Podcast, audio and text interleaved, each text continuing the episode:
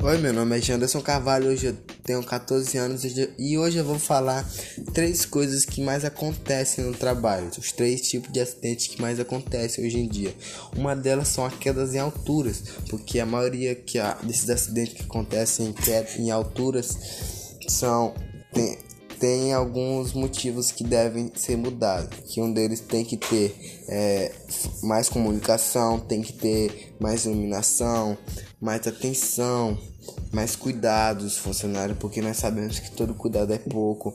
A, a empresa sempre tem que bancar com os, os equipamentos da empresa para os funcionários, para não se machucar e tal.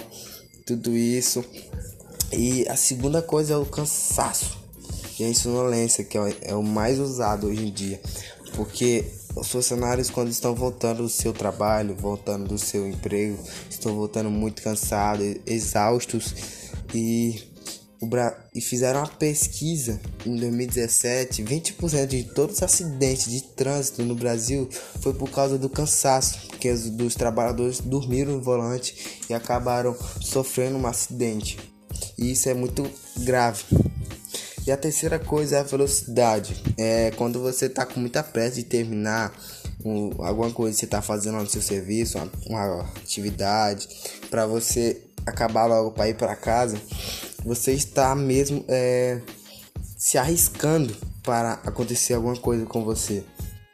E você não pode fazer nada com pressa, porque a pressa é inimigo da perfeição. Então, tem um tipo de pessoa que sempre está se arriscando, que a pessoa é acelerada.